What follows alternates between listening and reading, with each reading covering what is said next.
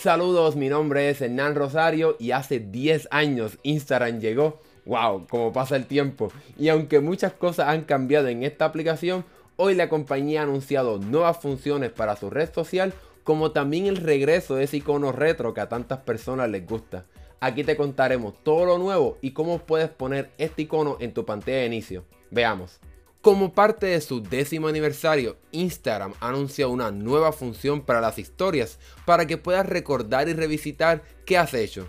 Con esta nueva función de tu archivo de historias podrás ver qué compartiste cada día utilizando un calendario como también un mapa. De esta forma podrás ver qué historias compartiste, qué día y dónde. Además de esta nueva función para las historias, para celebrar los 10 años de historia, las raíces de Instagram, podrás volver a utilizar este icono retro en tu pantalla de inicio.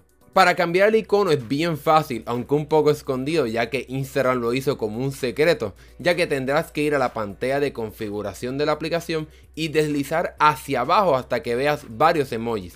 Tendrás que deslizar bastante hacia abajo hasta que veas que cae un poco de confeti. Una vez estés aquí podrás cambiar el icono al icono retro, al clásico lanzado en el 2010 o si quieres otros iconos de otros colores basados en el nuevo y más reciente icono.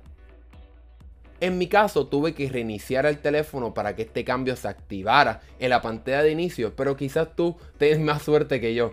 En cuestión de la nueva función de las historias, por ahora no la tengo, así que quizás tú tampoco la tendrás, pero es cuestión de esperar en lo que llega esta nueva actualización a tu teléfono. Bueno, ¿qué te parecen estos nuevos cambios a Instagram? ¿Te gusta esta nueva función de poder revisitar tu historia utilizando un calendario o un mapa?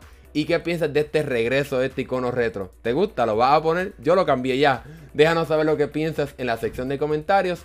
Y si te gustó este video, dale like y suscríbete para que puedas ver más videos como este. Mi nombre es Hernán Rosario. Nos vemos en la próxima.